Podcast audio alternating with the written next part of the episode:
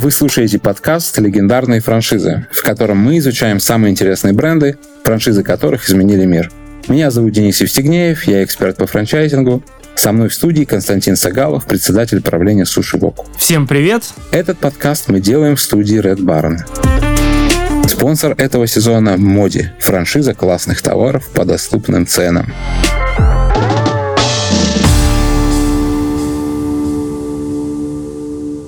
Привет! Сегодня у нас 7-Eleven. На самом деле непростая, непростая франшиза. Никто ее в России так уж прям широко не знает. Поэтому сразу надо признаться, что э, будем из пазлов наших знаний об этой франшизе э, делать свои выводы. Что скажешь, Константин? Да, 7-Eleven действительно не самый простой бренд для российского слуха, потому что на рынке российском 7-Eleven не представлен. При этом обойти стороной крупнейшую в мире франчайзинговую сеть небольших супермаркетов просто нельзя. Надо попытаться разобраться в том, как они достигли тех сумасшедших показателей количественных, которые сейчас есть, как они шли в эту сторону, в чем было их уникальное торговое предложение, если мы сможем его найти. Давай начнем с а, таких сухих цифр, чтобы наши слушатели поняли, о чем мы говорим, почему мы вообще обращаемся к 7-Eleven. На сегодняшний день 7-Eleven это более 64 тысяч а, небольших супермаркетов в разных странах мира. Это более чем 20 стран. При этом более 63 тысяч работают по франчайзингу. То есть вот мы сразу же отвечаем на вопрос а, про масштабирование, про развитие, про использование модели франчайзинга для развития сетевого проекта. 64 тысячи точек, тысяча своих, 63 тысячи франчайзинговых. Крупнейшая в мире сеть, которая появилась и ведет свою историю с 1927 года. А какую, ты, вот ты знаешь какую-нибудь еще сеть мировую ритейла, которую можно было бы Walmart не называть, потому что он не франчайзинговый, которая могла бы быть на слуху и вообще вот э, э публично как-то представлена бы? Очень сложный, очень сложный вопрос. Наверное, нет. Я еще такую не назову.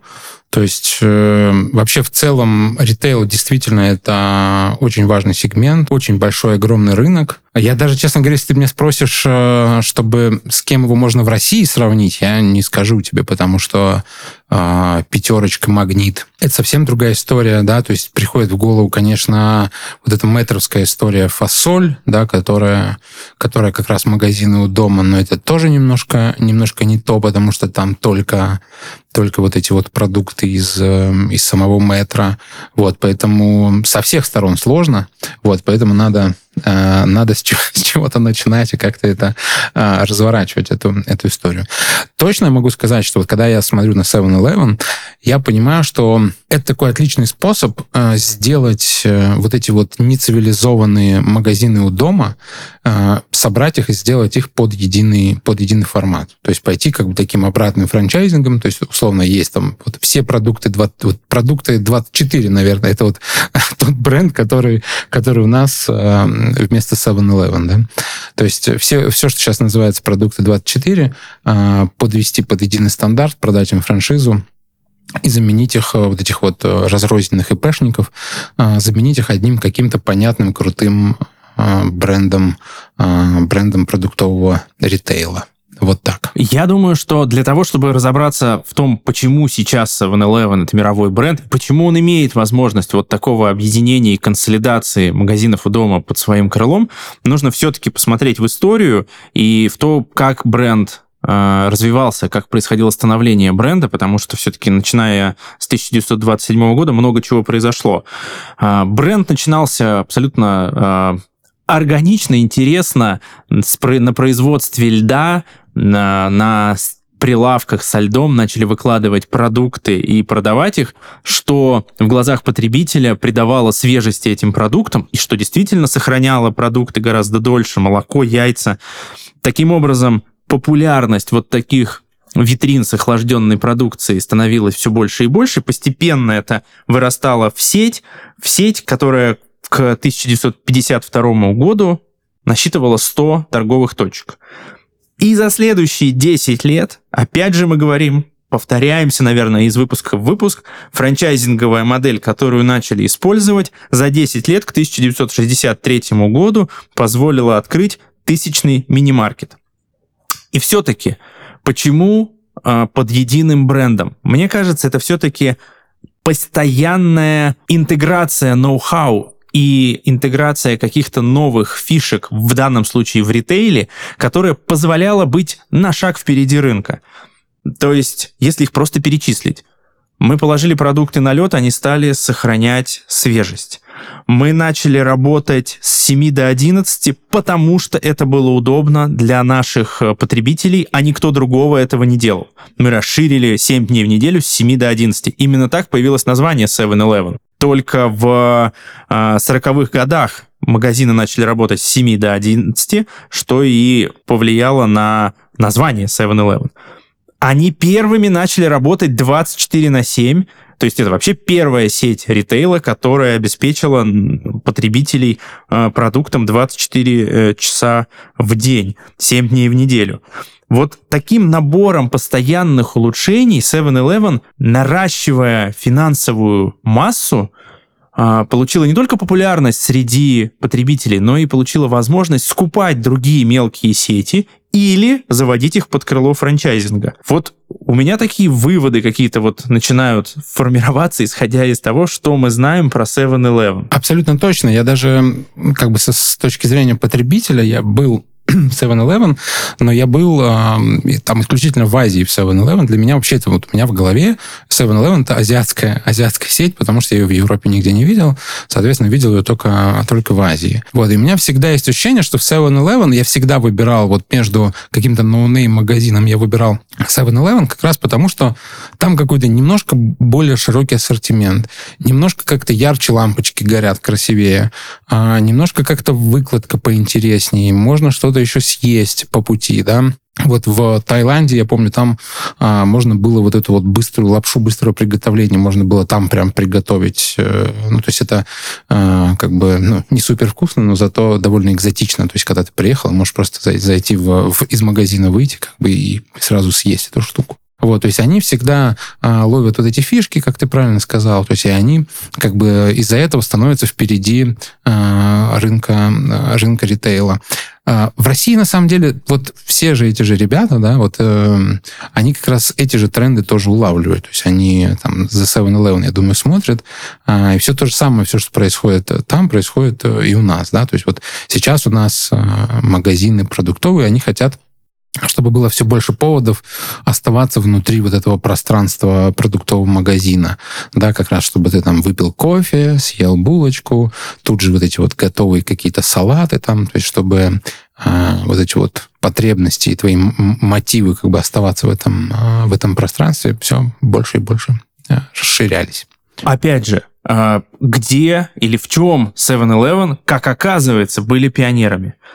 Это первая сеть ритейла, которая начала массово использовать STM и массово интегрировать в матрицу своих продуктов товары под собственным брендом.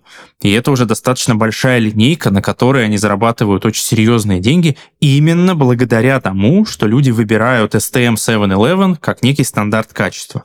Они были первыми, кто интегрировал ну, в сегодняшнем мире это уже общепит в ритейле, это уже даже не назвать какой-то внутренней кулинарией, это то, о чем ты говоришь, можно поесть практически в любом крупном сетевом ритейле.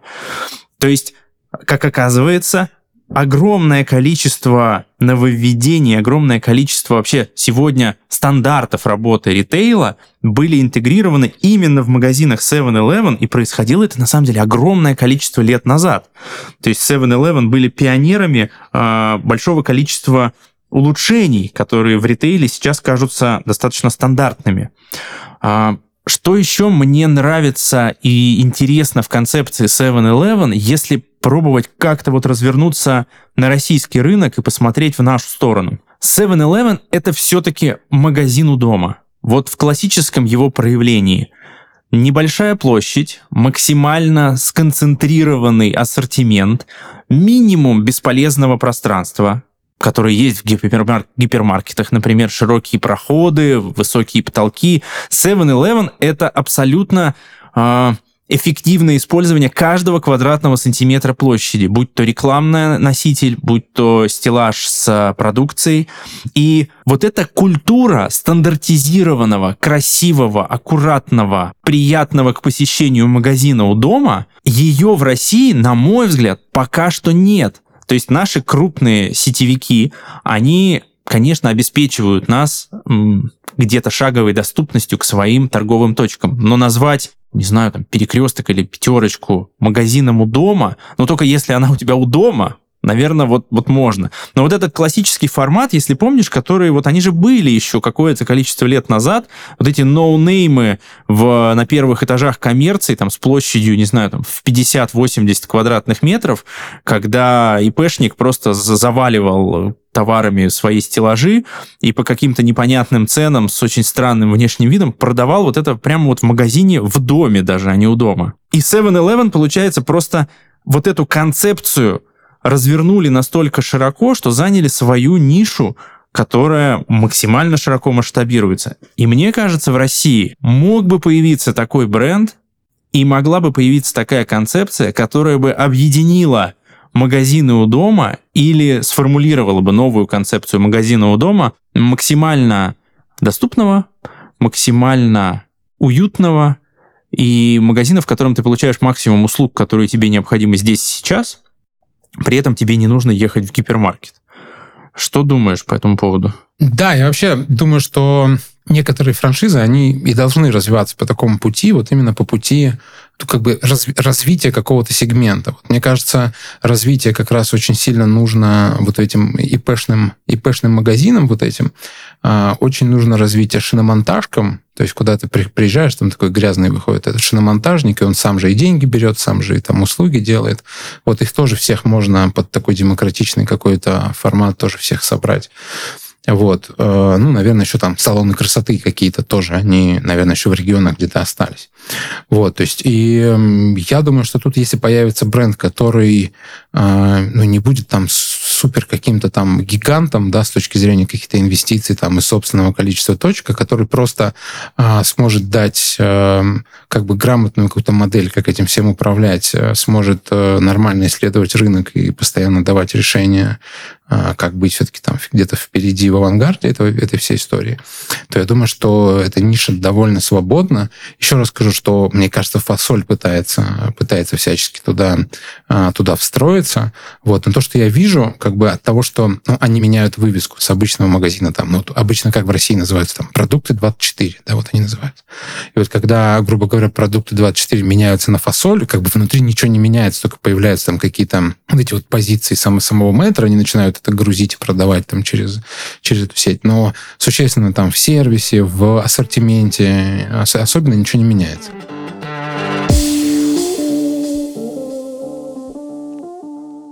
В эфире рубрика «Платиновые правила бизнеса». В ней мы узнаем, как сделать бизнес платиновым и порвать всех конкурентов на рынке.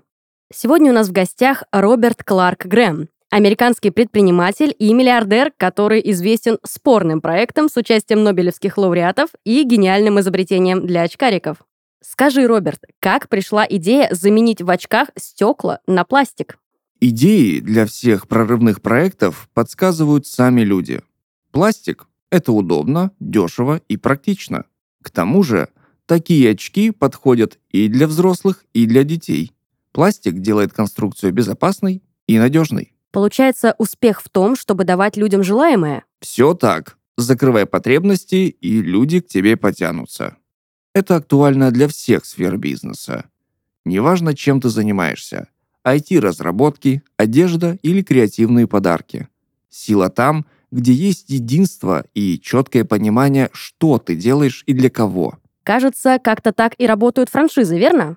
Это хорошее сравнение. Когда людей цепляет, они присоединяются и развивают твои идеи вместе с тобой. Так что да, рекомендовал бы каждому предпринимателю делать ставку именно на концепцию франшизы. Как в подходе к клиентам, так и в бизнесе в целом. А в какие франшизы посоветуешь вкладываться? Вкладывайтесь в то, что нравится людям. Любой бизнес – это ведь не только про деньги, это еще и про эмоции. Вкладывайтесь туда, где есть настоящие человеческие эмоции. Один из таких брендов – Моди. франшиза классных товаров для детей и взрослых. А настоящие эмоции нам дарят именно такие вещи. Иногда, на первый взгляд, забавные, но всегда радующие нас. Если хотите открыть компанию с отлаженной бизнес-моделью, приглядитесь к этим ребятам. Кажется, это почти платиновая формула успеха. Не платиновая, просто рабочая. Команда Моди уже помогла открыть более 120 магазинов в разных регионах России. 20 из них в этом году. Магазины привлекают высокий трафик за счет активного медийного продвижения и качественных товаров, которые интересны людям. В сети соблюдаются единые стандарты сервиса, ассортимента и мерчендайзинга. Готовый бизнес с поддержкой профессиональной команды при низких вложениях и сроке окупаемости до 18 месяцев. Дарить впечатление лучше вместе с Моди. Узнать о франшизе можно по ссылке в описании этого выпуска. Когда советует настолько успешный предприниматель, грех не прислушаться. У нас в гостях был Роберт Кларк Грэм, человек, который обожает франшизы. С вами была рубрика «Платиновые правила бизнеса». Увидимся! Кстати, еще я думаю, что сейчас интересная еще история это с всякими импортными, импортными товарами.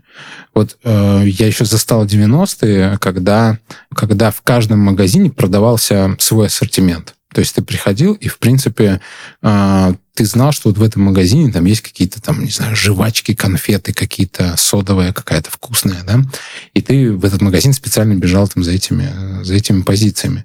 Вот э, я думаю, что вот Часто отличается по ассортименту вот сильно. Это вкусвилл, да, ну, потому что они сами там свои, свои позиции все делают.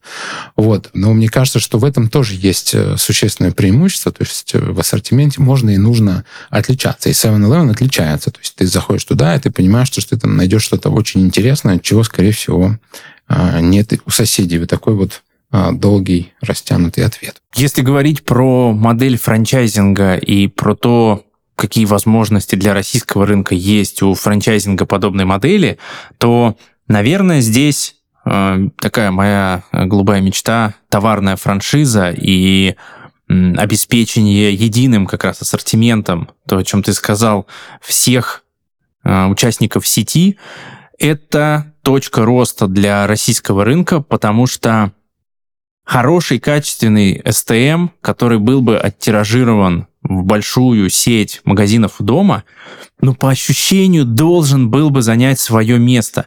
Наверное, в крупных городах, в мегаполисах, на, которых, на которые мы ориентируемся, вот все-таки формата магазина у дома – ну, может быть и достаточно. То есть, ну, настолько широко представлены и X5, и ленты, и, в общем, все, что ты хочешь, есть на самом деле где-то рядом. Но в России огромное количество населенных пунктов, городов, в которых не может быть крупного гипермаркета просто потому, что там нет такого количества потребителей. И это лишает возможность этот э, город или этот населенный пункт иметь какой-то сетевой качественный ритейл. Да, очень много магнитов, но ниша какого-то маленького магазина у дома с понятным ассортиментом, скорее всего, с STM, который был бы лучше или качественнее того, что есть в сегодняшнем ритейле, вот в эту сторону, знаете как, подумайте, пожалуйста, инвесторы в эту сторону, может быть, даже крупные ритейлеры, к созданию такой модели. Или расскажите, объясните, почему такая модель не реализована до сих пор в России, потому что такое ощущение, что там вот дырка какая-то. 7-Eleven со своим форматом э, не находит никакого примера в России для того, чтобы могли даже посравнивать. Почему? Не знаю. А тебе не кажется, что это так же, как с Макдональдсом? Помнишь, мы говорили, что э, за границей есть маленькие форматы, там чуть ли не на заправке, а у нас только огромные, огромные большие Макдональдсы. А, и тут, мне кажется, такая же история, то есть э, те же самые там азбуки вкуса, там э, пятерочки и так далее, они уже подкрывали гипермаркеты, потом пооткрывали вообще какие-то огромные гипер-гипермаркеты. Вот. Сейчас они открыли, начинают открывать какие-то такие средние форматы. Да, ну вот как я у Азбуки, например, вижу, я не помню, как она там, Daily, по-моему, называется. То есть она небольшая, там, больше больше там про кофе, про, про чай, там посидеть, какую-то там выпечку купить. Вот, и мне кажется, что они просто не дошли до этого, до этого этапа. Мне кажется, они сейчас закрывают более, более большие куски, как бы пытаются сейчас нарезать и поделить между собой, а потом перейти к вот этой маленькой. Так вот, в принципе, если сейчас нас слушают стартаперы которые на франчайзинг также ориентируются, то, мне кажется, отличная идея успеть за, там, за 2-3 года э, построить сеть и продаться как раз-таки кому-то из, э, из этих ребят, то есть уже построить себе, себе сеть вот этих вот маленьких магазинов, там, а-ля 7-Eleven. И просто когда эти гиганты начнут там толкаться, то вот как раз-то маленькая, маленькая сеть, насколько она может вырасти, не знаю, там за три года, может, я думаю, быть уже там и 100 точек, например, с учетом, с учетом того, что мы уже будем работать с готовыми фактически магазинами, там, с готовыми командами и так далее. Вот, я думаю, что это масштабирование будет, ну, будет очень быстрым. Вот, поэтому потом просто перейти под крыло этих ребят и, и все, как ты думаешь? По большому счету именно так и развивался 7-Eleven во многом.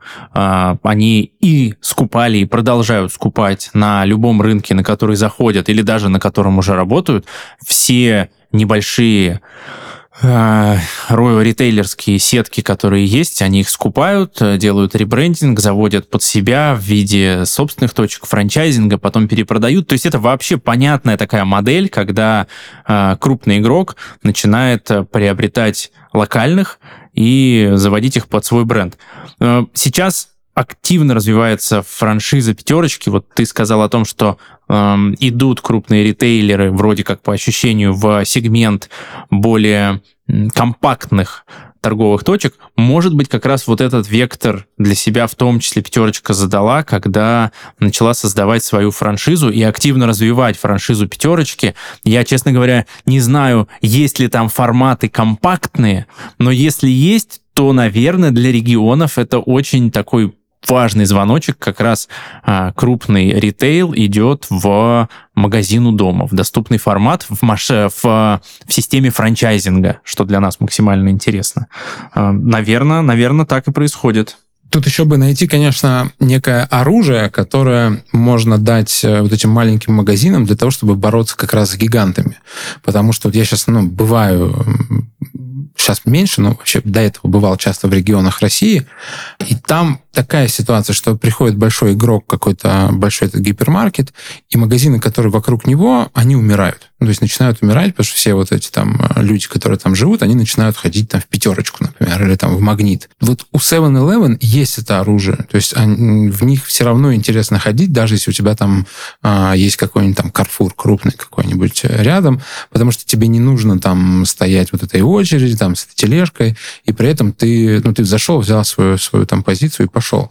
Вот. Но просто сейчас те магазины, которые в регионах есть, они не тянут. То есть у них э, там ни ассортиментом, ни сервисом, ни скоростью обслуживания, ничем. На самом деле, ни визуальным каким-то там ощущением. Вот. Поэтому тут я бы даже поставил такой вопрос, да, что э, как-то дать способ вот этим маленьким магазинам просто выживать, когда к тебе в город заходит э, крупный игрок и пытается забрать полностью весь рынок. Ну, хочется пожелать э, удачи предпринимателям, которые работают в формате магазину дома а, в, в регионах с no name каким-то брендом, с своим собственным созданным. Может быть, у кого-то из них получится что-то создать.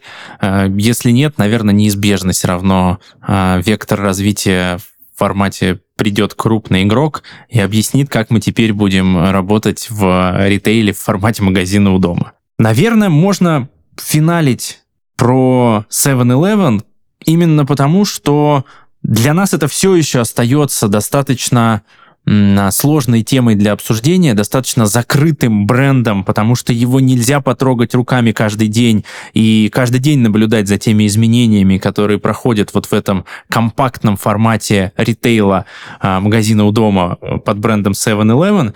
Надеюсь, что мы подсветили хотя бы то, что есть такой бренд, что он вообще-то крупнейший в мире по количеству торговых точек, и если вы будете где-то за пределами России, если вы увидите 7-Eleven, а, зайдите, потому что, несмотря на компактность магазинов, есть большое количество STM, которые вы можете найти только там, и обратите внимание на то, как развивается индустрия магазинов у дома э, в мире э, под брендом 7-Eleven. Да, я на самом деле, для меня 7-Eleven это бренд из фильмов.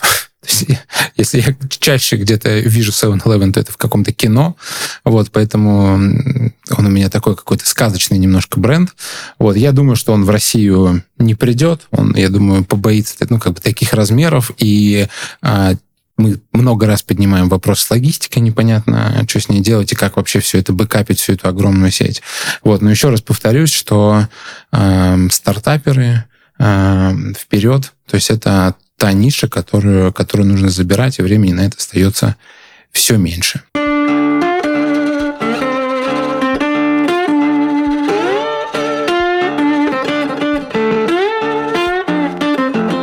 И это был последний выпуск в нашей серии рассказов про разные мировые франшизы.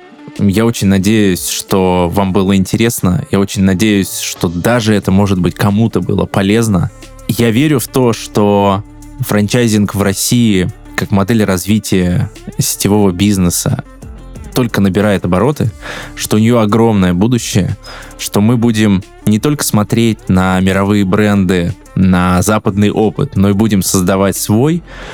А а пока мы находимся в стадии развития, конечно, обращаться к лучшим практикам необходимо, и мы с Денисом попробовали за эти а, выпуски разобрать то самое интересное, что нам показалось было на мировом рынке есть а, франчайзинга хорошего вам бизнеса, успехов в работе. И если мы что-то еще сможем рассказать вам интересного, мы обязательно к вам вернемся. Со своей стороны я хочу поблагодарить а, слушателей за то, что участвуете, за то, что слушаете, за то, что комментируете, если площадка, на которой вы слушаете, это позволяет делать. Хочу поблагодарить э, студию Red Barn за то, что собрала нас, за то, что дала нам а, замечательную студию, где можно записывать подкасты. Спасибо Константину за, а, за компанию, за такое умение э, находить интересное, интересный поворот любой, любой беседы, любой дискуссии. Спасибо огромное за профессионализм и за огромный такой багаж, багаж знаний. То есть я там даже там, не знаю, с 2014 года занимаюсь э, франчайзингом и упаковывая франшизы. Э, в каждом нашем в каждом нашем таком подкасте я находил для себя что-то новое. Мне было интересно, э, интересно самому разбираться с э, такими вопросами франчайзинга. А, всем большого успеха. Надеюсь, всем было полезно. До новых встреч. Встреч.